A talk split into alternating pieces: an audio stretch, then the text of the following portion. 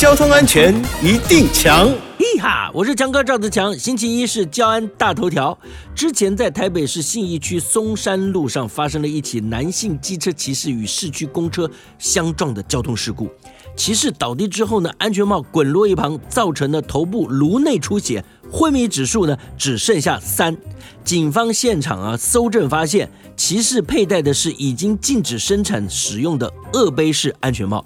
这种鳄杯式安全帽相当危险，因为鳄杯呢多为塑胶材质制成的，经过长时间的日晒呢，容易硬化与变形。一旦发生意外，可能因为瞬间挤压而割伤人的喉咙或下巴。甚至就危及了生命，因此啊，要提醒大家，如果你家中还有鳄杯式的安全帽啊，就别再使用了，应该尽快汰换成通过国家检验合格标准的安全帽。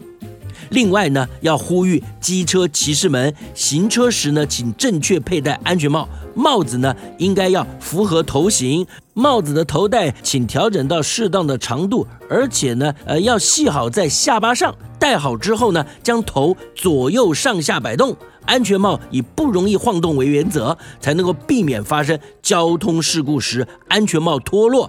这样呢，才可以保障自己的生命安全。以上广告由交通部与公路总局提供。